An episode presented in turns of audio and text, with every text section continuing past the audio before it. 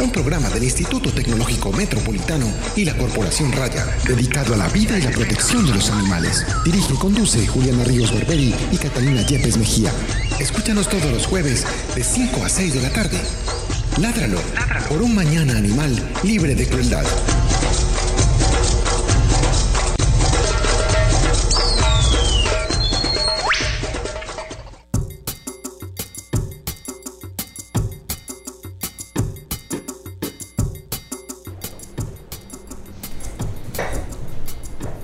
Hola, muy buenas tardes. Estamos en nuestra edición número 18 de nuestro programa Ladralo, un programa de raya con el apoyo del Instituto Tecnológico Metropolitano.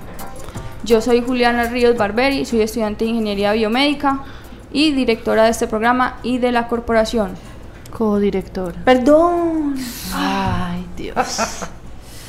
Yo soy Catalina Yepes, eh, médica veterinaria y co-directora. Yo sí soy co-directora perdón. de la Corporación Raya y de este programa. Eh, hoy tenemos la casa llena. Vino- ni- tenemos muchos invitados. Eh, tenemos dos temitas que queremos tratar hoy en el programa. El primero de ellos es la invitación de la semana a un evento histórico. Eso no, aquí no ha pasado nada. Aquí no ha pasado nada. Todos estamos bien. Nadie estalló, tranquilo. Eh, un evento ya que ya lleva tiempo realizándose aquí en la ciudad y es la marcha que se realizará el domingo en conmemoración del Día de los Animales y también vamos a hablar del tema del día que es cuáles son los beneficios de un animal de compañía en nuestras vidas. Muy bien. Gracias. Eh, recuerden que pueden llamarnos a nuestras líneas telefónicas 440-5135 si tienen alguna pregunta o si quieren hablar un poco más con nosotros o lo que sea. Pueden llamarnos y comentarnos o a través de nuestras redes sociales. Como siempre, un agradecimiento para eh, Carlos Pérez por eh, nuestro cabezote, a José Julián Villa por la musiquita de fondo, a Gretel Álvarez porque nos ayuda con todas las piezas gráficas. ¿A quién más canta? Y ya. Y Ya. a todos nuestros oyentes. Y a David. Ay, a David. David, David. hola. David, Hola. gracias. Gracias por aguantarnos. Ah, Te queremos. ah. Bueno, vamos a hablar entonces para, ah bueno, para el primer tema, pero presentémonos a los dos, que ya sé que el uno hable primero que el otro. Sí, no, presentémoslos. Bueno, entonces nos acompaña por un lado don Juan Guillermo Paramora, don Juan Guillermo, Hola, ¿cómo está? Muchas gracias por la invitación. ¿qué más? Bien, aquí, relajadito con ustedes, hablando de animalitos. Eh, don Juan Guillermo, cuéntenos, usted se dedica, qué hace, cuáles son sus hobbies, pasatiempos. Bueno, cortico porque sabemos que el espacio en radio también es cortico. Eh, yo soy técnico en contaduría, trabajo en forma independiente. Eh, me dedico a la música, soy baterista, mucho heavy metal, por, gracias a Dios. En este Gracias a Dios. Gracias a Dios, heavy metal. En este momento soy el director general de la organización Anima Naturalis en Colombia. Estamos trabajando muy duro para precisamente sacar muchas cosas adelante. Y mm, mi pasión y digamos mi, mi- no mi pasión, sino mi, mi obligación y mi deuda eh, que tengo yo es con los animales y me dedico también mucha parte de mi tiempo a eso. Muy bacano. Muy chévere. ¿Y por qué el heavy metal pues? Ah, es la música de los dioses. Ah, bueno, Ah, está bien, sí. está bien. Es un poquito paradójico, pero está bien, está bien. Está bien, está bien. Respeta. Una bonita apreciación. Dejémoslo, dejémoslo ahí. Bueno, y también está Felipe Vera. Hola, Felipe. Buenas tardes a todos los escuchas que nos siguen en este programa del ITM. ¿Qué más? Bien, gracias a Dios. Hombre, lo mismo. Cuente, Cuente, pues, pues, quién pues, es, qué hace. Bueno, hobbies. eh, yo estudié psicología en la Universidad de Antioquia. eh, me dedico a los perros desde hace 20 años. Tengo una empresa de entrenamiento y asesoría que se llama La Perromanía, con la cual ayudamos a solucionar problemas de comportamiento de los perros. Realizamos servicios de entrenamiento y también caminatas. Salimos, eh, caminamos los perros día, a- cada día en Medellín y también hacemos caminatas a campo con el programa Natural Latin Can de la Fundación PIP. que es una fundación que trabaja con niños con desventajas y que nos especializamos en terapias asistidas con animales. Entonces dentro de estos programas de terapia asistida salimos con los perros para mejorar su calidad de vida, para bajar un poquito las tensiones que los animales reciben durante las terapias. Muy bacano. Demasiado bacano. Bueno. Y me gusta el heavy metal. También, vea. Ah, vea. eres, Ah. el mejor. Ah. Catalina, vamos. Bueno, ahí los dejamos. Bueno, mm, don Juan Guillermo, hablemos de la marcha. ¿Hace cuánto se realiza? ¿En qué consiste? ¿Quiénes son los organizadores? ¿Cómo se convoca? Todo. Bueno, mm, Como histórico, pues, El como un poco. 4 de octubre es el Día Mundial de los Animales. Es un día mm, reconocido como el 4 de octubre por la cuestión de San Francisco de Asís, que la iglesia lo tiene pues como el patrón de los animales. Eh, por cuestiones de logística, pues eh, lo general es que se, se en las ciudades los fines de semana. En Medellín eh, hay un acuerdo municipal donde quedó instaurado también que cada año se conmemorará el Día Mundial de los Animales por parte de la Alcaldía de Medellín. Eh, por otra parte, eh, las eh, diferentes organizaciones y personas naturales comprometidas con el mensaje en favor de, del bienestar y la protección de nuestros animales, venimos hace siete años, esta es la séptima versión, donde se hará la cadena antitaurina y después siempre salimos y empatamos la marcha con el evento que tiene la alcaldía previsto. Este año la marcha tiene un ingrediente adicional, pues todos los años hemos tratado de que los organizadores llevemos un mensaje eh, muy, muy preciso de la marcha. Este año el mensaje es Fundación Hospital San Vicente de Paul, no más crueldad con los animales. Eh, se llevarán tapabocas, donde va a haber una frase que dice Fundación San Vicente, no más crueldad. Y el mensaje va a ser muy claro. Junta Directiva del Hospital San Vicente, no más apoyo a la crueldad y espectáculos de tortura animal que se hacen en el Centro de Espectáculo La Macarena. Eso va a ser lo que se manejará dentro de todo el tema eh, preciso que vamos a tener en la, en la cadena antitauromaquia, que la haremos dándole la vuelta a la Macarena como cada año. eh, y de ahí saldremos eh, por el sector del deprimido de San Juan a coger Carabobo para después eh, empatar con el evento a las 11 de la mañana en Ciudad Mi Río. Va a ser una marcha muy bonita, se van a llevar músicos para que toquen las tamboras y la idea es que en paz, sin violencia, nosotros podamos volver a transmitir eh, no solamente para Medellín, sino para todo el mundo el mensaje de que no queremos más tortura ni crueldad hacia los animales de ninguna manera. Esto se hará en todo el mundo y en Colombia el lema eh, se va a ser porque va a ser una marcha unificada en todo Colombia y se trabajará un solo tema. Esta vez el tema va a ser eh, no más corridas de toros. Bogotá, que también se varias organizaciones están allá en la del Bogotá, se trabajará Bogotá sin toreo.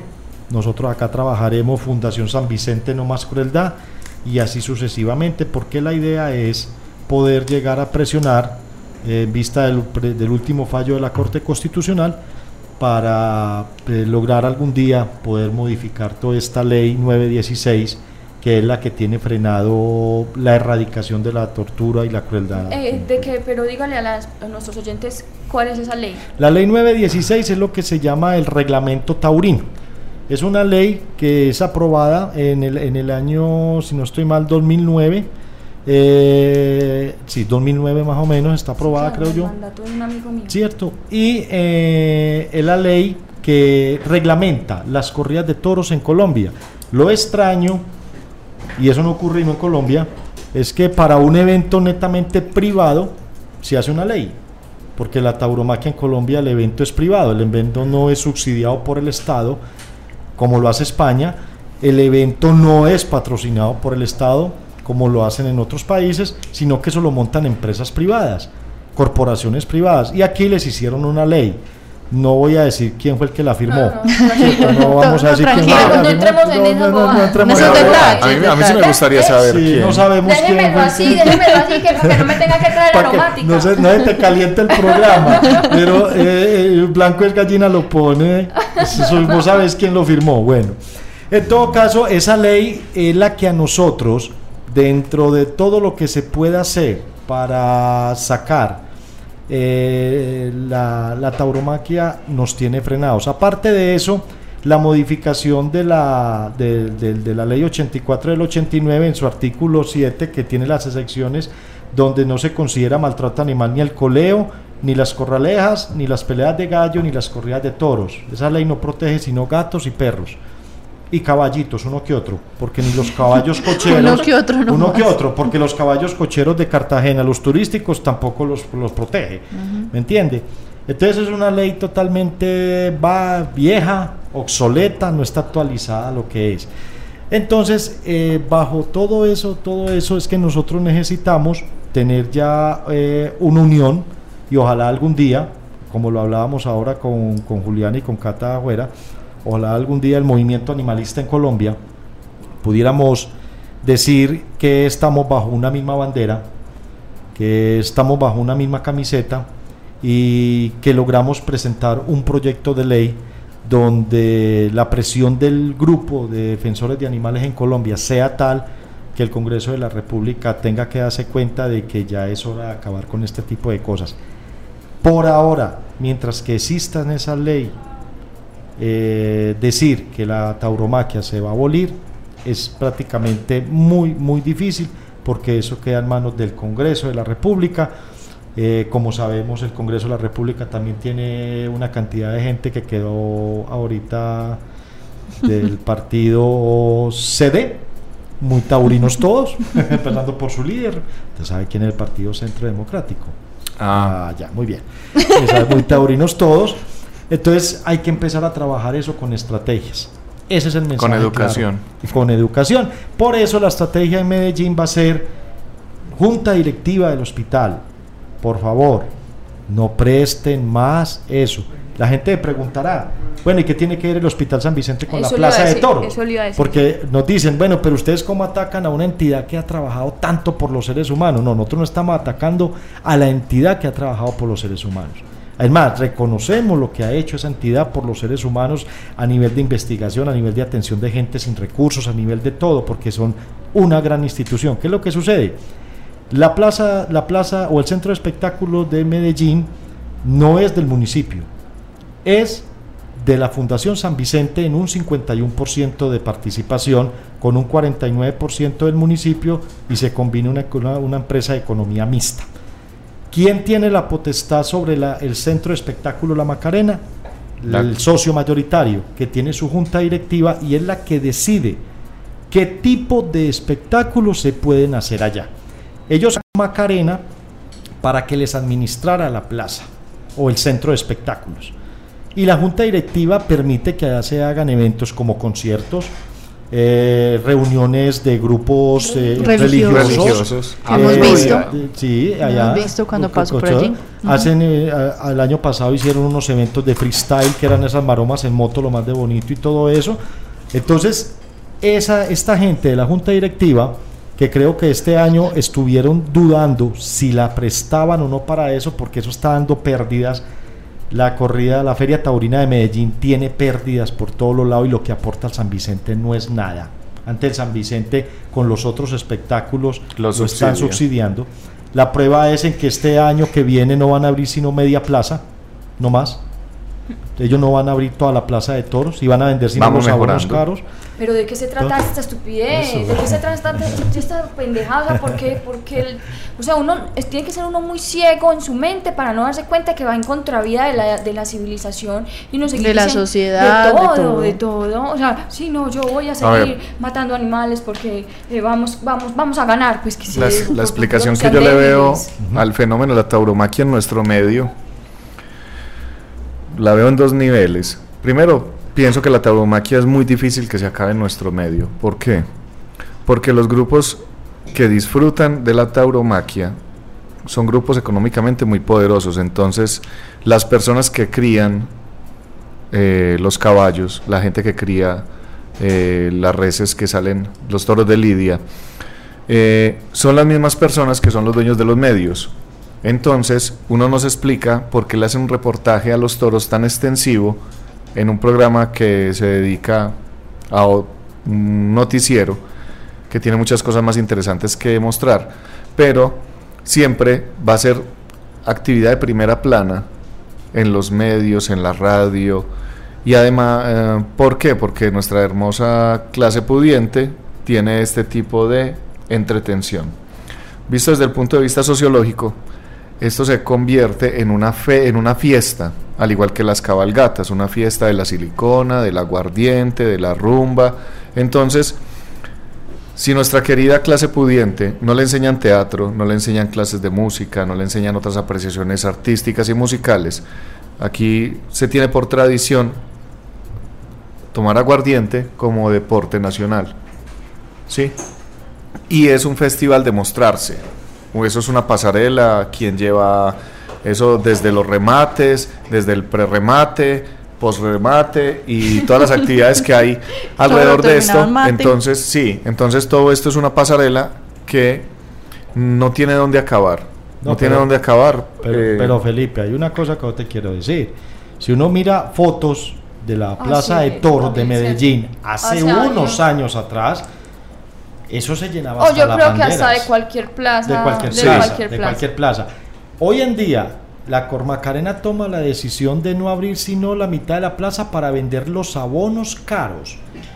¿Por qué? Porque no les da para lo otro. Y reducen otra corrida de toros más. Quiere decir que ya quedaron en 5. Aquí se hacían 10 corridas de toros, si no estoy mal, 12 creo yo. Bajaron a 8, después a 6, ahora 5. Y el hospital en su junta directiva duda si este año la presta. Parece que cumple 80 años de haber sido construida y parece que pues en medio de, su celebración de 80 años de haber construido ese anfiteatro, ¿cierto? Que eso es un anfiteatro, porque ni para conciertos sirve. Entonces, eh, parece que se den ahí como para que la hagan. Entonces, el llamado es ese, el llamado es, hombre, la junta directiva del hospital no necesita la plata de las porrillas de toros para subsistir. Porque todo el año esa plaza está alquilada en todos los eventos. Allá todo el año usted ve carteles, ahí, por ahí se va a presentar Camilo Sesto, Miriam Hernández, Franco De Vita, Calle 13. Calle 13, esperemos que Calle 13 se presente allá con un mensaje antitaurino, porque no sé por qué Calle 13, yo no soy seguidor de Calle 13, pero tengo entendido que son... Pero, pero, pero son pero son, creo que son activistas, defensores de los animales. Entonces, ojalá, ya que les tocó ese sitio como centro de espectáculo, aprovechen para mandar el mensaje. Entonces la idea es esa. Pero yo creo, Felipe, que los gobiernos van a llegar a tal punto en que la presión ciudadana, la, parte de lo que es la ética del respeto hacia los animales, van a tener que dar el salto y va a ser más rápido que tarde a decir, hombre, esto ya está fuera de contexto en una sociedad civilizada. Pues en el caso de una familia allegada mía, que el papá ha sido taurino de toda la vida. El abuelito ya, ya este señor dejó de asistir a las corridas porque sus nietas le iban a preguntar ¿y por qué matan al toro? Pues sí, o sea, la cuestión, eh, yo espero que se acaben. Sí, lo que estoy diciendo es que bajo estos argumentos de fiesta, de, fashion, de, pasarela, uh, se ha demorado no, es que eso tiene un proceso. otro tanto. Eso tiene un proceso. por ejemplo, el Consejo de Estado el año pasado lanza un, pronunciamiento sobre el respeto a los animales. Más, con la decisión de la Corte con Bogotá, el Consejo de Estado le dice a la Corte Constitucional, hey, aclare, porque por un lado decís que protejamos los animales, le dijo hacia la Corte, y por el otro lado autorizás corridas de toros bajo el, pretexto de que es cultural y que todo. Entonces, el mismo Consejo de Estado le está diciendo a la Corte Constitucional, ustedes porque van en contravía si por un lado están diciendo una cosa, pero por el otro lado se están alineando para otra. Sabemos que el poder de, de personajes como el procurador, como... Ay, Vargas gran Llera. amigo mío. Te mando Muchas- saludos. Muchas gracias, procurador. El Señor. seguro te está escuchando, Eh, el, el señor vicepresidente de la República, que es eh, socio de eh, la Corporación Taurina La Santa María, de allá con, con Negrete. Eh, la, la ministra de Relaciones Exteriores es taurina. La antigua ministra de Educación era taurina. Entonces tenemos un ramillete de poderosos allá sentados. Pero, pero eso ha ido, eso tiene que ir. eh, eh, por ejemplo, este año creo que el Partido Liberal, y no estoy hablando de política, se alinea para sacar y apoyar proyectos que vayan a tener, que tengan que ver con la protección y el respeto hacia los animales. Entonces mira que ya los mismos legisladores están empezando y un Consejo de Estado en Colombia que diga que los animales se- son seres sintientes y que hay que tratarlos como tal y que me tienen todo el derecho, que cualquier ser humano los puede defender, los puede defender porque son sujetos de derechos, ya ese pronunciamiento un Consejo de Estado, uy, dice uno, ¿cómo? Estamos avanzando, estamos avanzando. Eso esperamos. Necesitamos es que avancemos, que juntos jalemos más Y, es- parejo. y estas marchas, todos estos programas como los que ustedes tienen, que lo, lo aprovecho para felicitarlos, eh, todo lo que vemos en la prensa, los, pro- lo- lo- las redes sociales bien manejadas, no sin fanatismo ni locura, no, no. ¿Me estás bien diciendo, manejadas. nos estás diciendo nosotros? No, no, no, a ustedes no les Las bien manejadas, Las las bien manejadas. Las bien manejadas, sino unas redes sociales bien manejadas, porque sabemos que también las redes sociales tienen sus, sus excesos. Todo eso ha influido en todas esas cosas. La plaza de Medellín no es la misma hoy de hace ocho años en No. Corrientes. Hablando de. Plaza de Toro, la que más me gustó fue la de la ciudad de Colonia, en Sí. Uruguay. Ah, qué belleza. Que uno llega y está toda en ruinas. Y eh, se, me, se me va el dato de hace cuántos años que prohibieron las, to- las corridas de toros en Uruguay. Eso fue hace como, como 80 años o más. Y, y es hermoso uno llegar y entrar a una hermosa plaza de toros acabada por el tiempo. Eh, es algo hermoso. Ya, ya el PSOE, en- el PSOE, que es el partido, Partido en Socialista España, Español. que es uno de los que ya empezó a cuestionarse el mantenimiento del toro de la Vega. Eh, no, Ya- empezó a No. cuestionarse el mantenimiento del toro de la Vega, que es el de Tordesillas, que ahorita el que el, en septiembre 15 se, eh, lanzaron a este animalito que llevaron allá. Al elegido. al elegido. Ya empezaron a cuestionarse y ya está inclusive presionando al alcalde de Tordesillas. Ya hay diputados allá en España que están empezando a decir, eso es una vergüenza. Es Y después de la Eso es. marcha que se hizo Entonces mire que ya en, en España, es que España, en España ¿Cómo se dirán? Ajá, Manuel, ¿qué estamos o sea, haciendo? ¿qué estamos tío? haciendo con, otro- con esa vaina? No joda, tanto. Eso es lo que pasa. Y España, España, usted mira, es más, inta- es más antitaurino o antitauromaquia que cualquier país del mundo. Lo que pasa es que eso lo sostienen son los partidos políticos. De resto, no va nadie. Joder, tío. Joder, tío, eso allá. Es que, como decía por ahí eh, alguien, son pocos, pero están muy bien ubicados. Sí, bueno, a por ellos. Bueno, se me gastaron todo el programa. Muy bien. Tú dijiste que nos ¿Quién? relajáramos. ¿Quién la manda a invitar? Nos relajamos demasiado. ¿Quién la No, manda invitar? Volvamos a hacer la invitación. Puntual, puntual. Todo, que la gente sepa de cuándo, dónde se van a encontrar, si tienen inform si quieren información, dónde se van a comunicar todo. Eh, domingo, 9 de la mañana, Centro de Espectáculo La Macarena. Domingo 5 de de octubre. octubre, 9 de la mañana, Centro de Espectáculo La Macarena, una recomendación muy grande.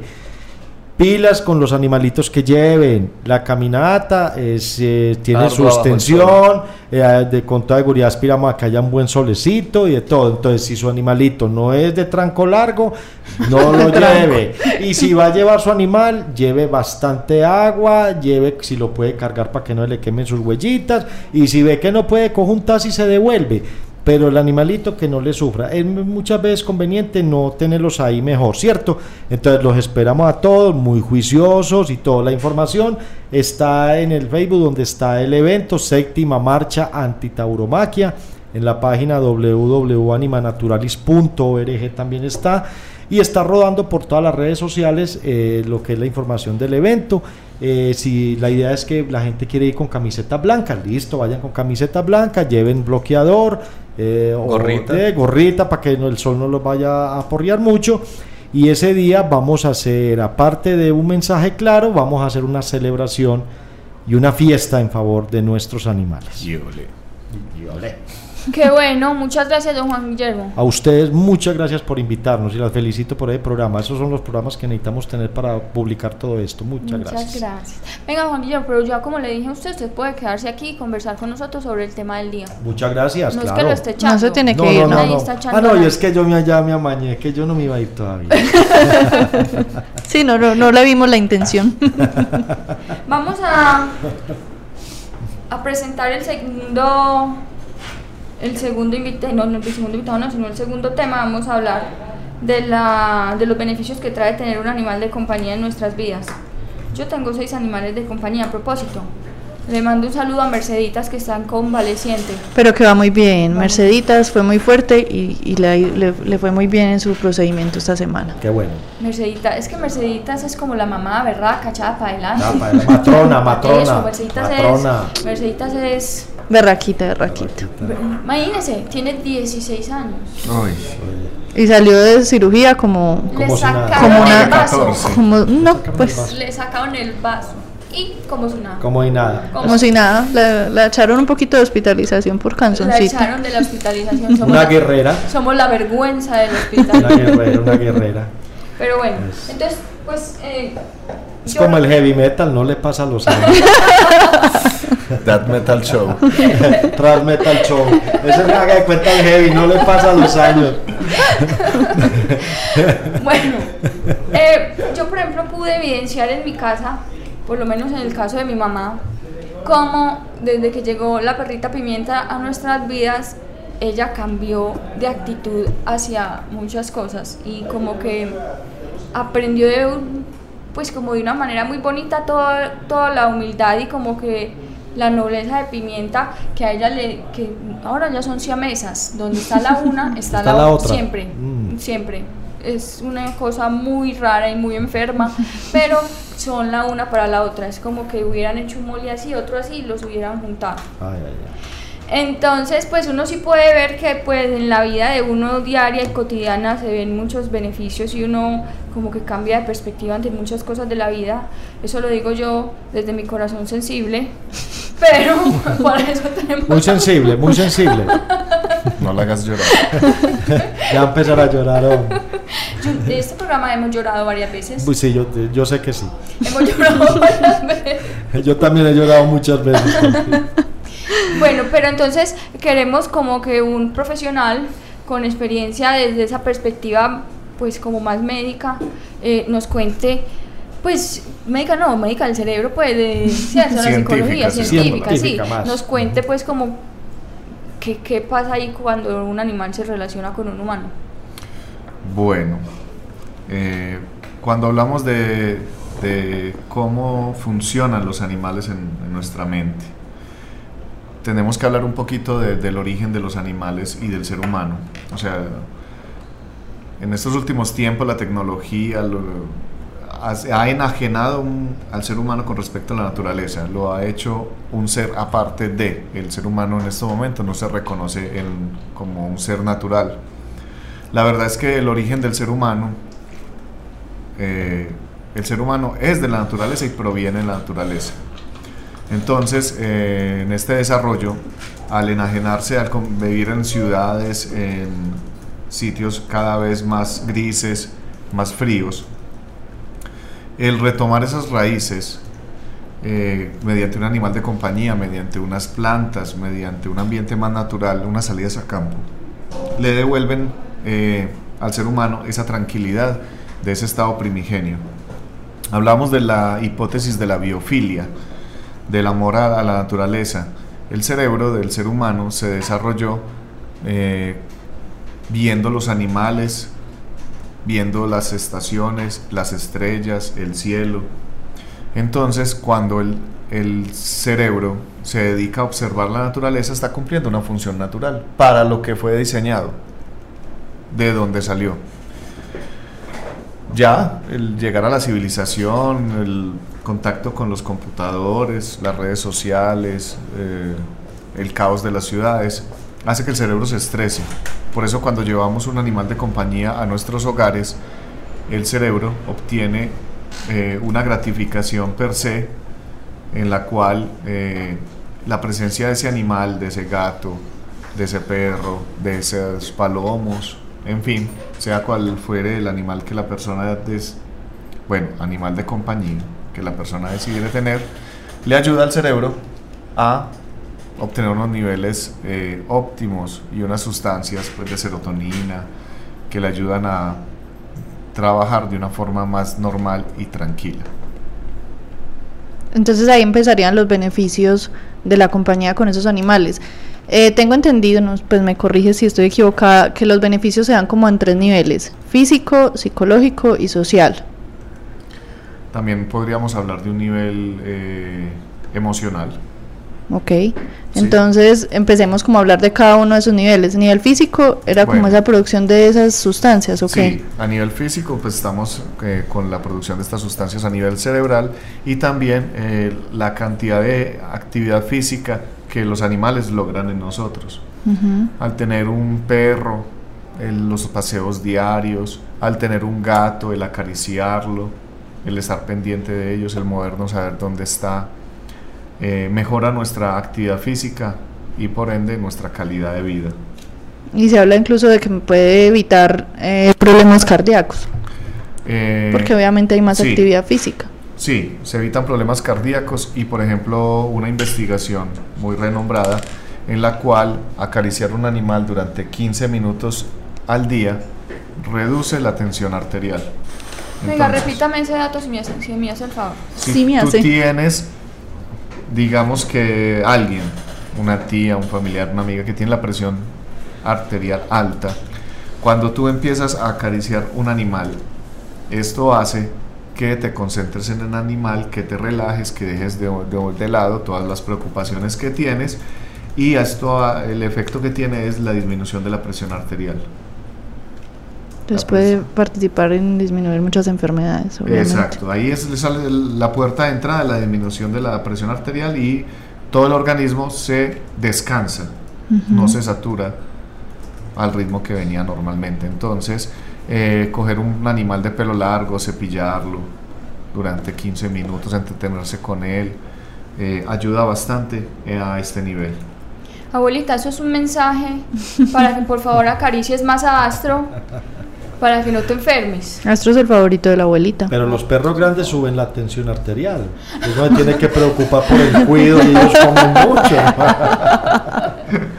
Eh, mi, familia, que es un poquito grande, también me sube a veces la presión. Sí, sí, sí, Le suben a uno la presión. Sí, un poquito, sobre todo cuando uno dice, ahí se van sacando el concentrado a los gatos. Bueno, tenemos también que a nivel emocional, el hacerse cargo de un animal y el recibir el afecto de él, también tiene unas consecuencias para la persona que está a cargo del animal.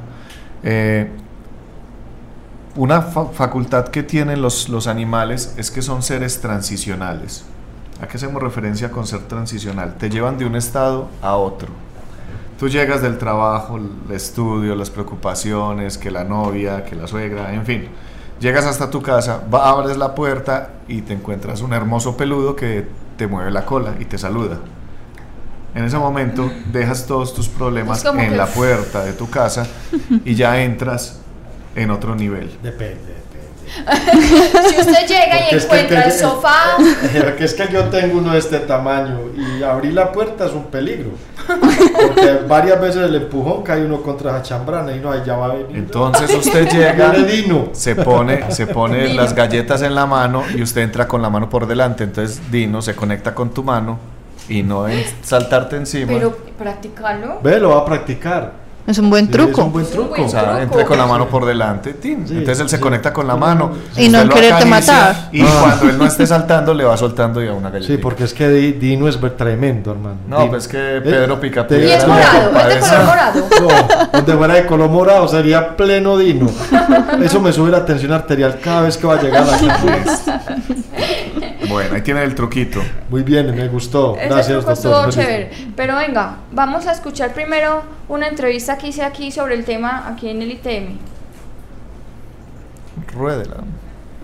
Hola, mi nombre es María Isabel Pardo, estudio en el ITM, Ingeniería Biomédica y hoy en el quinto semestre.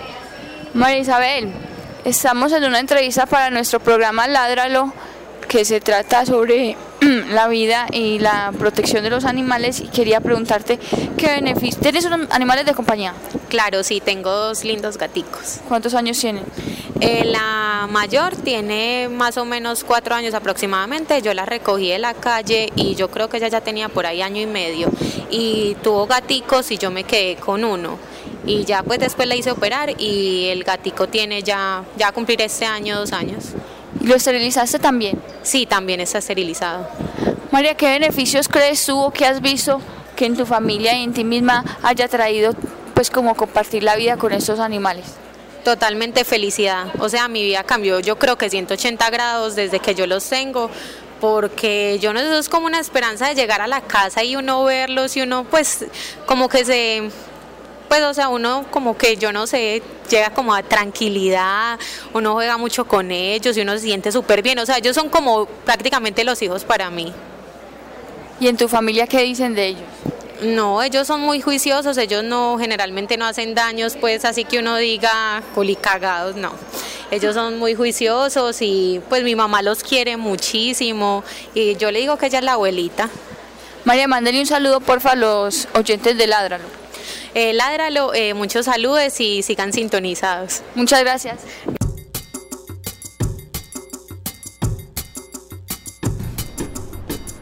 Eh, ahí teníamos a María, sus culicagados. que no son culicagados, que son muy juiciosos.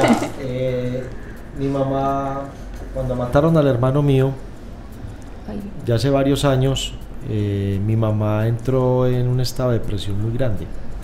Mi mamá todas las noches, prácticamente nosotros tuvimos que dormir con ella varios años con las puertas abiertas, porque mi mamá brincaba todas las noches con pesadillas. Exaltada. Exaltada, en una cosa nerviosa, impresionante. Eh, llegó un bello y hermoso cachorro llamado Zeus. Era un boxer que nos regalaron. Y ese perro, eh, no sé cuánto es la vida de un animal boxer.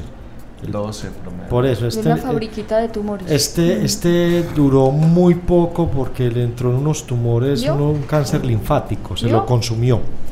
Pero ese perro desde que llegó, ese perro, siendo cachorro, no dormía sino a los pies de mi mamá. Raro. Y nosotros dijimos, pero este por... Y no dormía sino a la- los pies de mi mamá.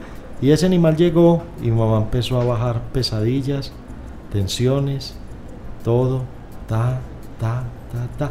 Dicen que el perro somatizó toda esa energía que Sí, tenía mi mamá. a veces Pudo sí. haber Pudo haber sido. sido. No Pero el animal llegó a, para nosotros el animal llegó a cumplir una misión, porque es que un animal que una vez llegó y acuéstese a los pies de esta señora, La eligió. la eligió, dijo, venga, que Estas es historias usted. no se cuentan en este programa Es para que yo no llore. No, tranquilo. Ah, no, señorita. Entonces- Está en el programa equivocado. Ahí es donde uno Yo se soy da. Ahí es donde uno Bueno. se da cuenta lo que son sanador. todos estos seres, ¿cierto? Al lado de, de- de- de- un ser humano, lo que aportan, lo que dan por uno, lo Ay, que ayudan, perros, lo que están ahí y de todo.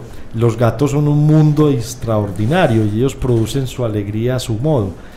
Entonces estos seres de una u otra forma producen esa alegría. Nosotros no imaginamos la casa, por eso cuando Zeus fallece, mi mamá a los 15 días estaba pidiendo a gritos, tráigame el otro. Y allá tenemos, tenemos la foto de Zeus allá y a- a- todavía llora Zeus, pero niño es niño. Y mi mamá sin niño es otra cosa. Mi mamá lo manda para nosotros lo mandamos a, a- a- veterinaria y tiene que ser un día que mi mamá esté haciendo vueltas para no quedarse sola en la casa porque le, se aburre. Ajá. Hay, hay una cosa muy simpática y es la capacidad de sacrificio que hacen, tienen los animales por nosotros. Los animales eligen acompañarnos en esa travesía, en ese proceso de sanación. Entonces los animales, los perros son como una especie de transformador que eh, coge esta energía que tenemos, nos la ayudan a transformar y dada su conformación física, ellos quedan con un cúmulo de esta energía. Por eso los perros terapeutas duran menos que los perros mascotas, que en general. Entonces, los animales que trabajan, eh, están en procesos de sanación, su vida es más corta que los perros normales de casa, pero aún así ellos aceptan con agrado este trabajo por ese amor que le tienen al ser humano. es una bella, una bella entrega que No vas a llorar. Ay, no, es que Eso. los perros. es una bella entrega que los animales tienen los hacia nosotros. también. Y los gatos también, pero es que yo solo veo. Ah.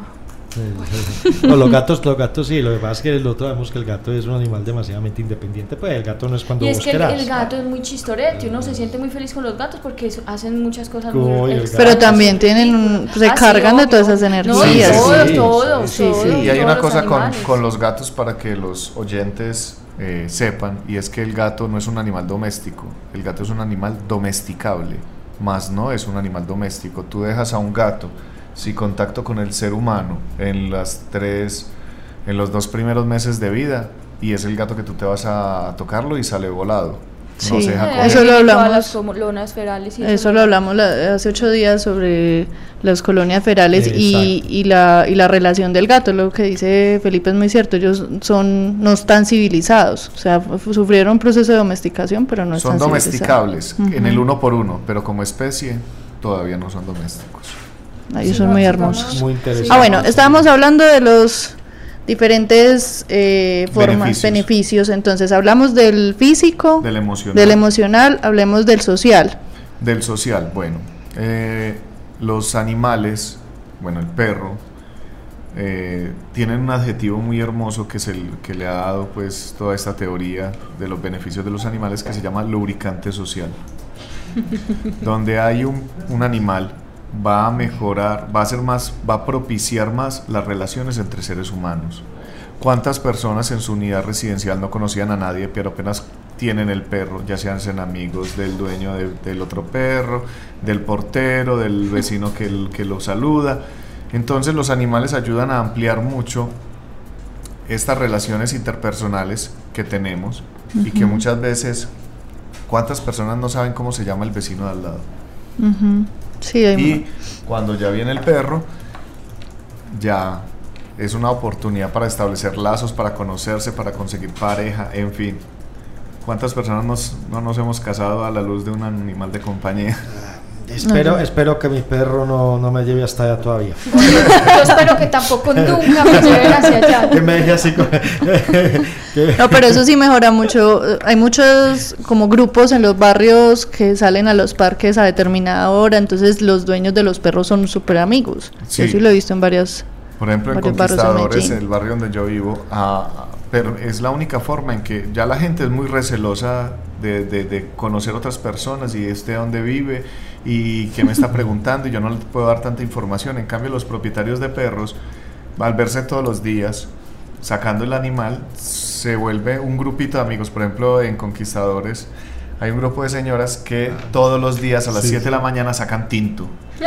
Sacan Sí. el termo, la otra lleva los, los vasitos, compran el Instacrem y todos los días hacen una, Una hermosa tinteada. reunión para hablar. Se quedan una hora, hora y media y ya levantan el cónclave, cada una para su casa. Y es hermoso ver que ahí se crea sociedad.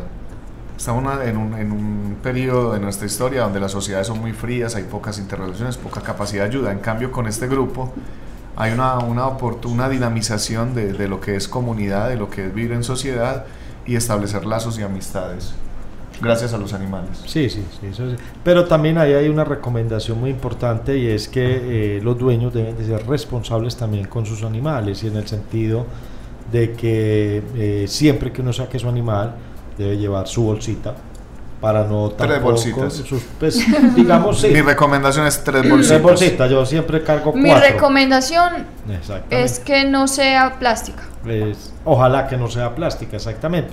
Pero de llevar, eh, tener en cuenta de que, de que si su animal es de, de lo que está, digamos, entre comillas, mal catalogado como raza peligrosa, eh, tenga en cuenta que, que es bueno tenerlo con su tradilla para que evite problemas.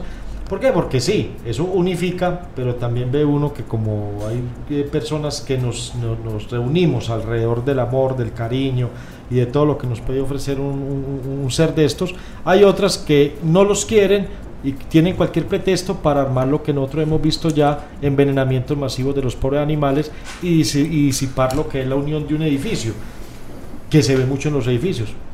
Por ejemplo, hay una cosa, y eso sí sería muy bueno y se los propongo si algún día lo quieren hacer. averiguar por qué los administradores de las unidades, la mayoría no van con los animales. No, ninguno.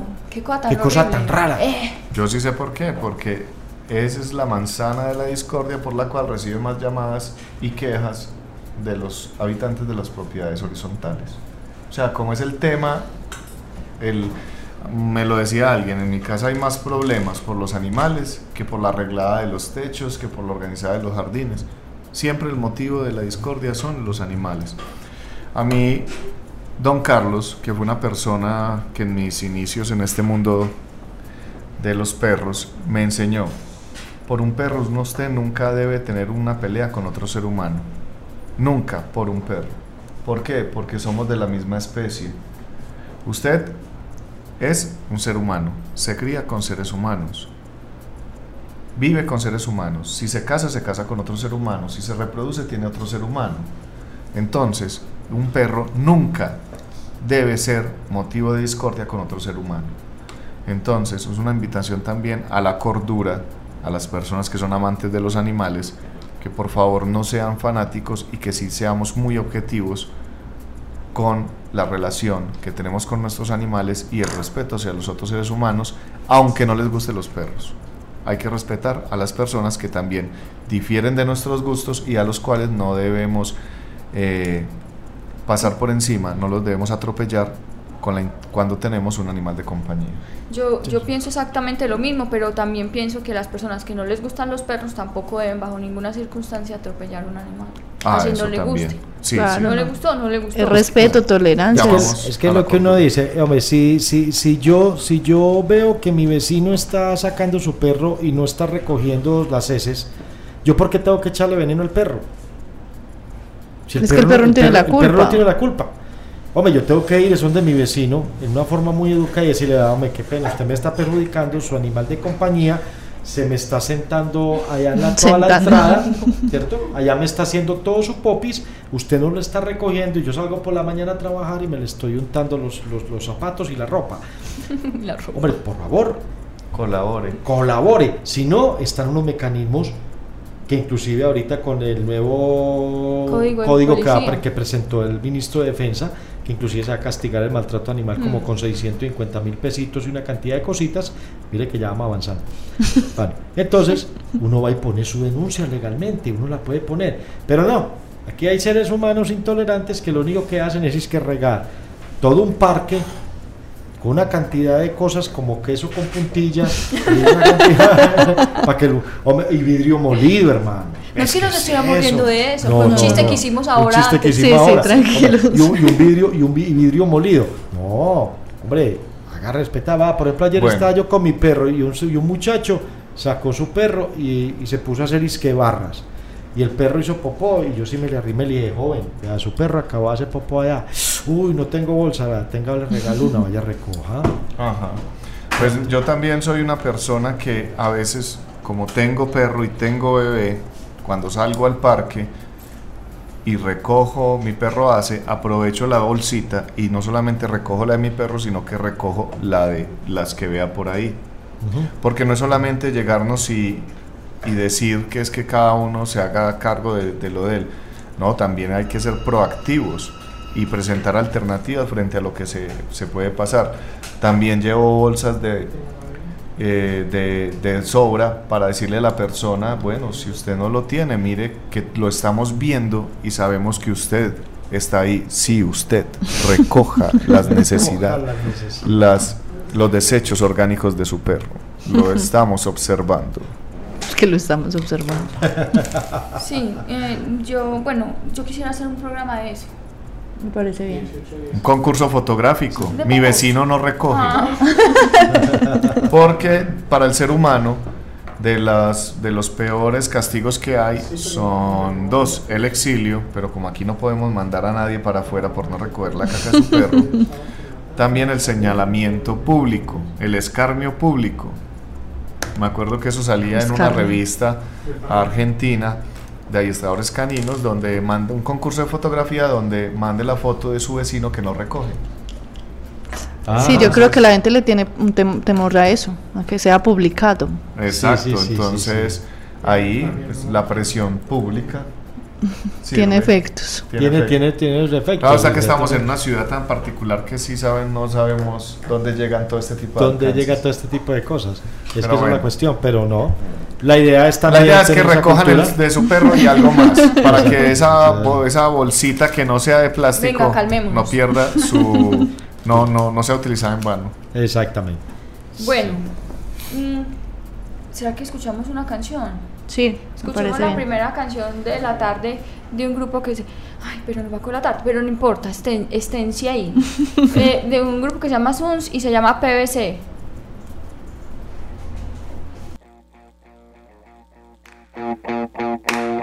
PVC sits on its own.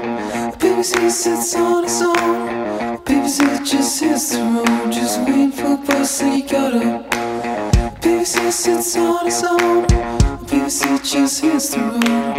PVC sits on its own, and that's what you're gonna make it. PVC sits on its own. PVC sits on its own. PVC just hits the road, just waiting for bus and you gotta. PVC sits on its own. PVC just hits the road. PVC sits on its own, and that's what you're gonna make it.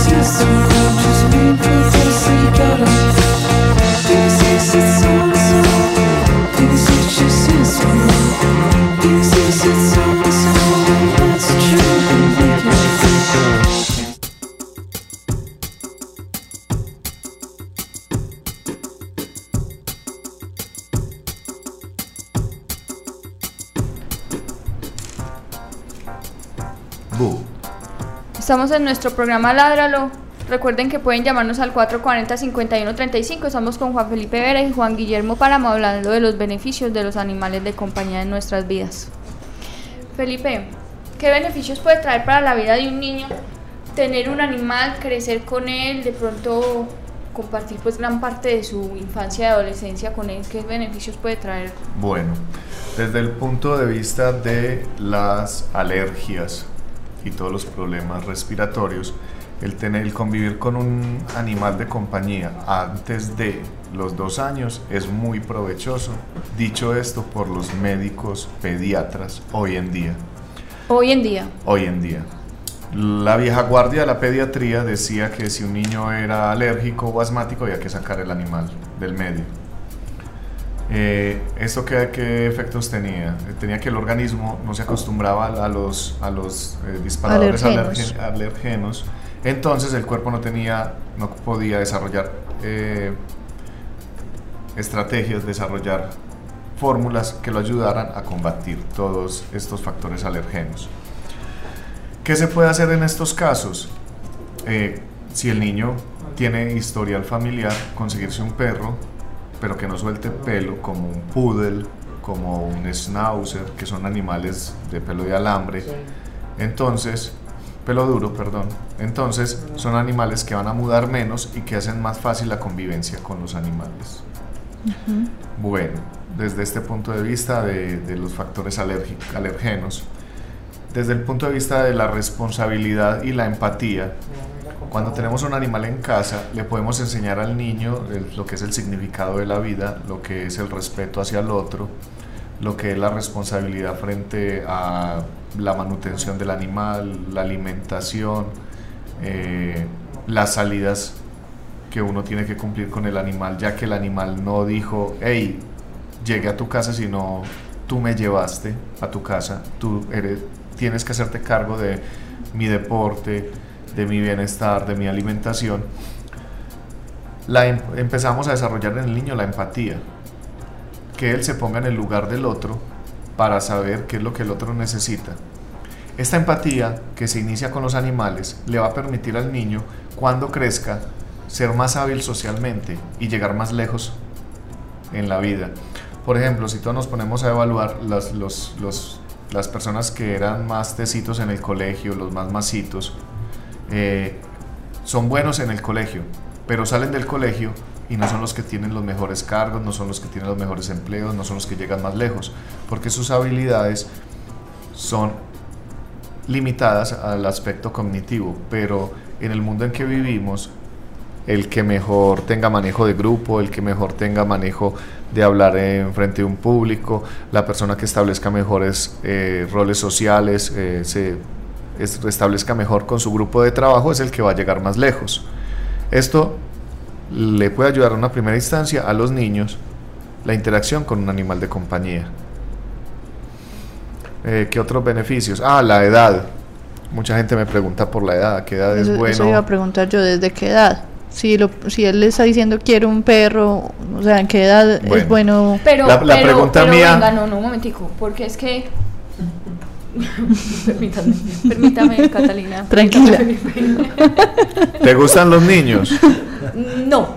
Bueno, pues tenga cuidado con lo que va a decir. No, yo no voy a decir nada. ¿Qué tan conveniente es darle un perro a un niño cuando lo solicite? para allá iba mi intervención. Ah, la pregunta mía es, ¿para quién es el perro? ¿Para el papá, la mamá que le gustan los animales o para el niño? ¿Sí? Entonces, partiendo de ahí, eh, la edad propicia para que un niño se haga cargo de un perro es a partir de los 7 años, que ya hay un sentido de la responsabilidad.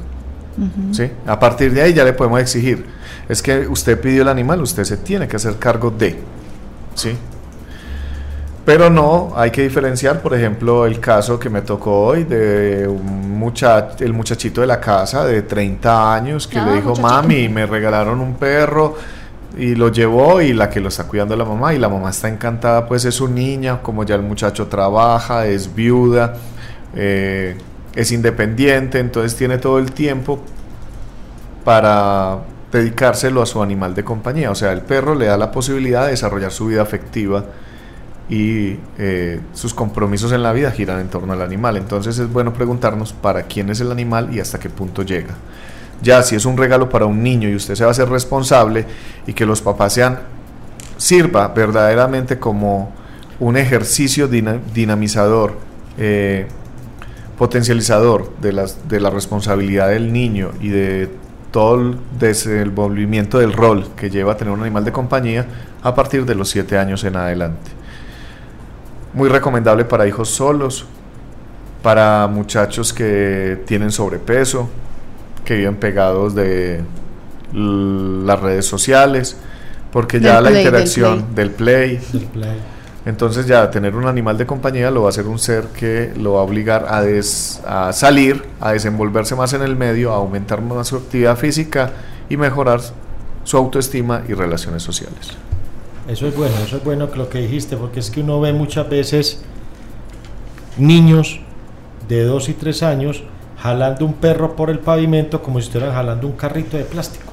Ajá. Y es ese pobre animalito así y el peladito para acá. Y después preguntan que el perrito por qué le mordió la cara al niño. Sí, es, es- es Entonces complicado. también la responsabilidad ahí radica para los propietarios de, de animales. Yo pensé que así para los propietarios de los niños.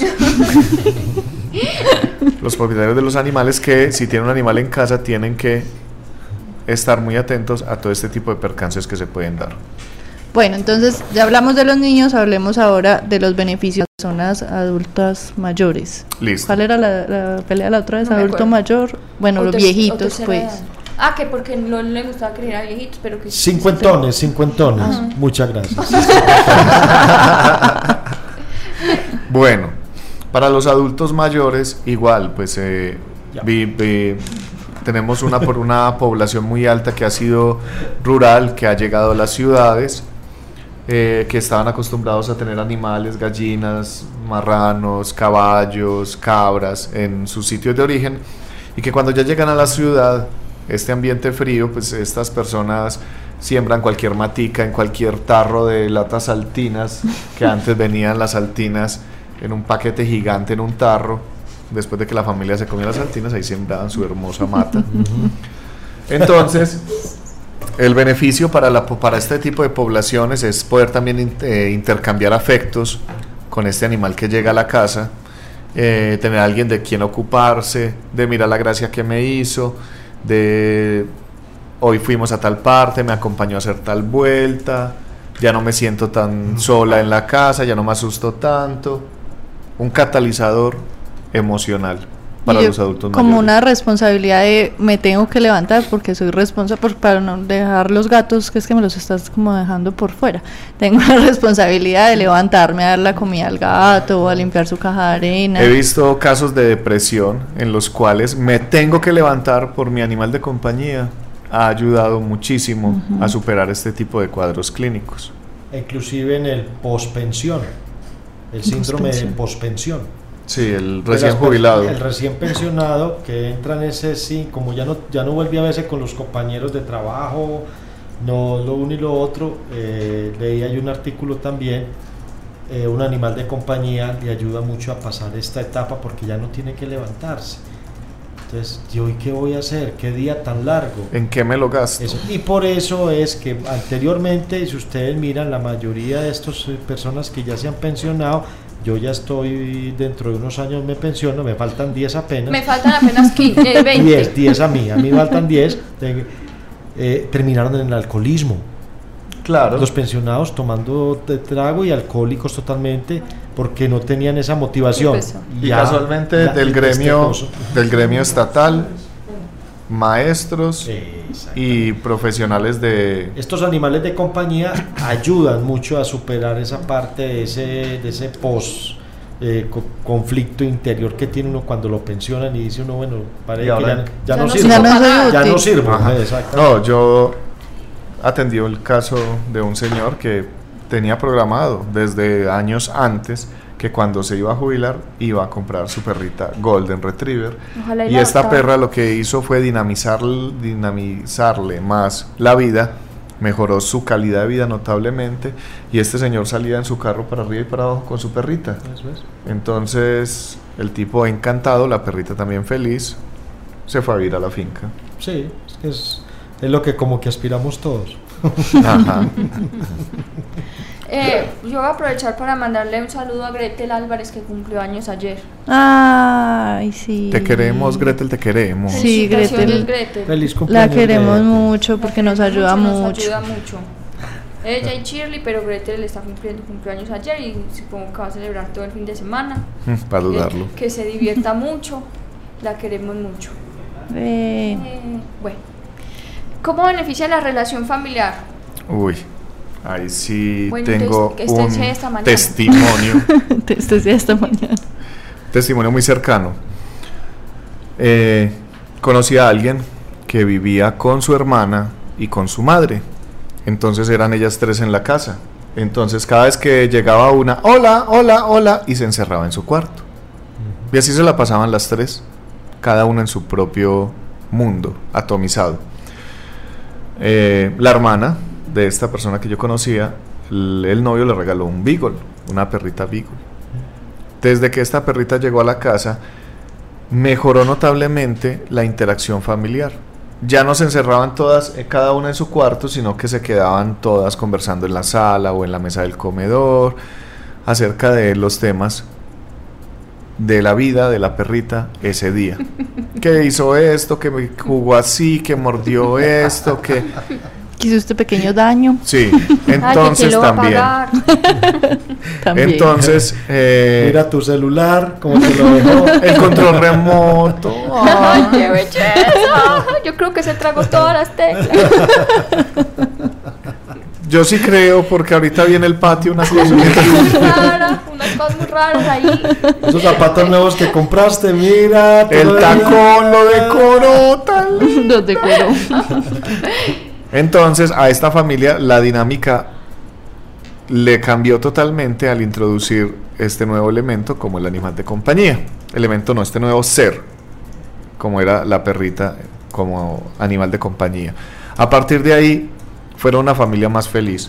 Se sabe por estudios que las familias que poseen animal de compañía, como los gatos o los perros, eh, aumenta su nivel de comunicación y las comunicaciones son mucho más positivas. Tiene una comunicación mucho más eh, de temas más agradables, de compartir eh, temas más joviales y verdaderamente que les ayudó bastante a la familia el poseer un animal de compañía. Excelente. Esto no, no pasa en todos los casos. Es verdad. Mi recomendación como profesional, como psicólogo, como entrenador canino es, si van a comprar un perro, primero que todo, busquen ayuda profesional para saber cuál es el tipo de animal que más le conviene. Si un cachorro, si un, adulto, si un perro mayor. Y que analicen las, la- las dinámicas que tiene la familia tiempo para hacer ejercicio, cuánto tiempo se pueden quedar con él, para saber qué tipo de animal escoger y así hacer que la llegada del animal a la casa sea mucho más beneficiosa que problemática.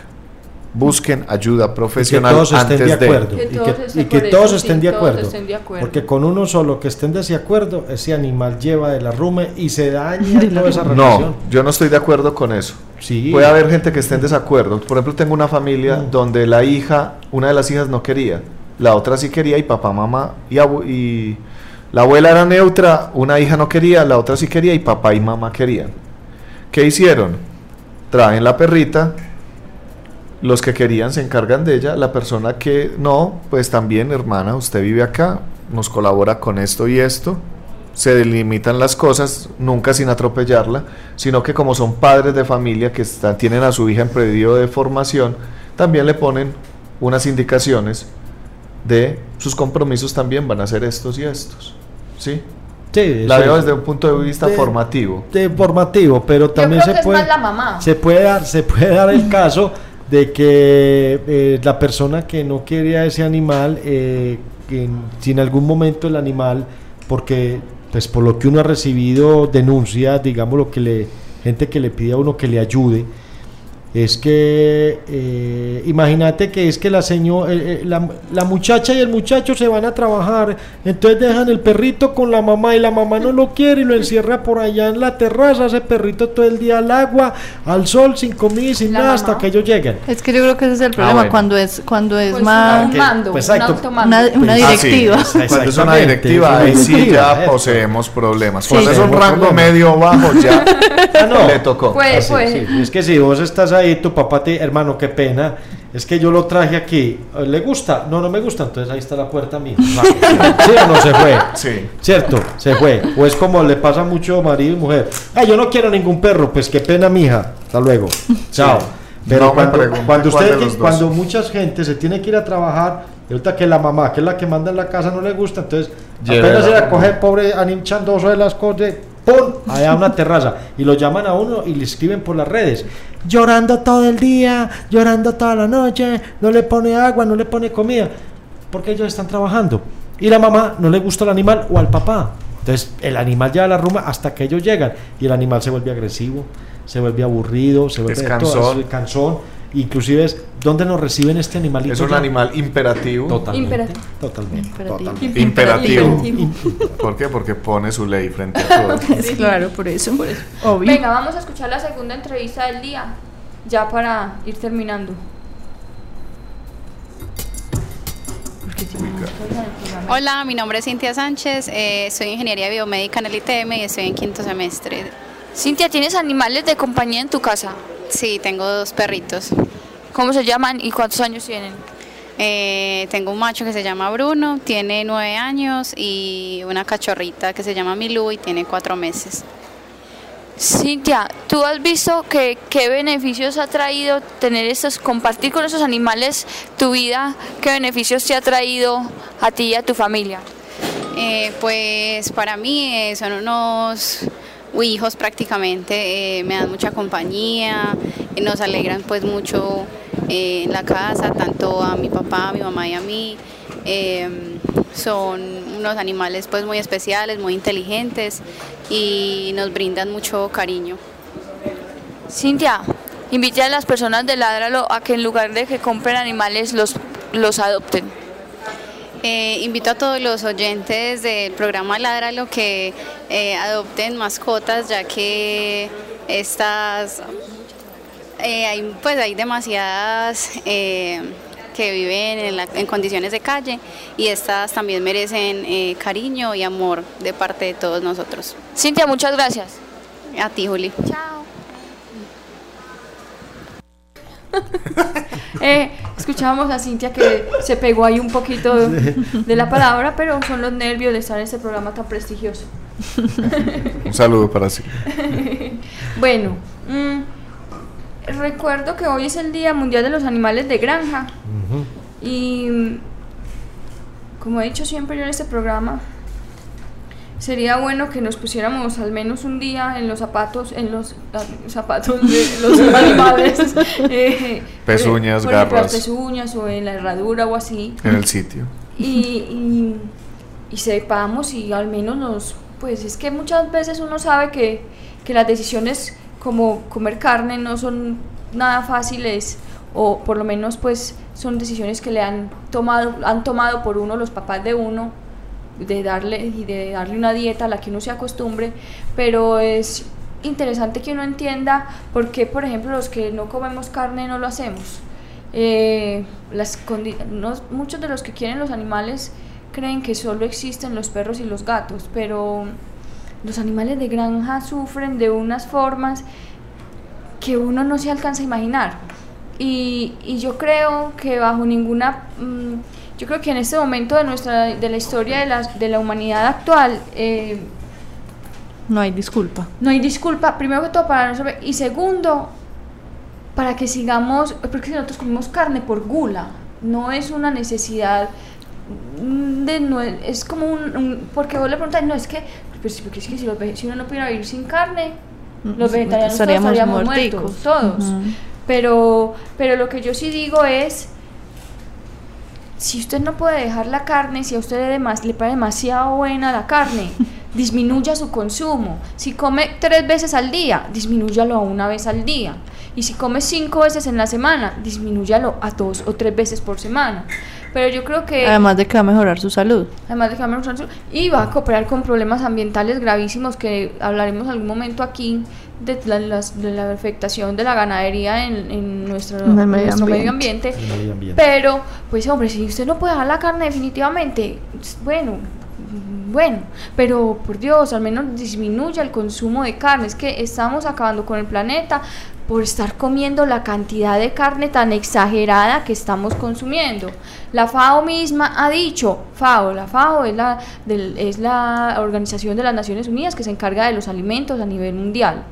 Y ha dicho ah, varias veces que hay que rebajarle al consumo de carne porque estamos acabando con todo, Dios mío, con todo. No podemos seguir pensando que somos deidades, no lo somos. Estamos aquí en un ciclo y no podemos acabar con todo de la forma pues tan desafanada que estamos haciéndolo. Y el hambre.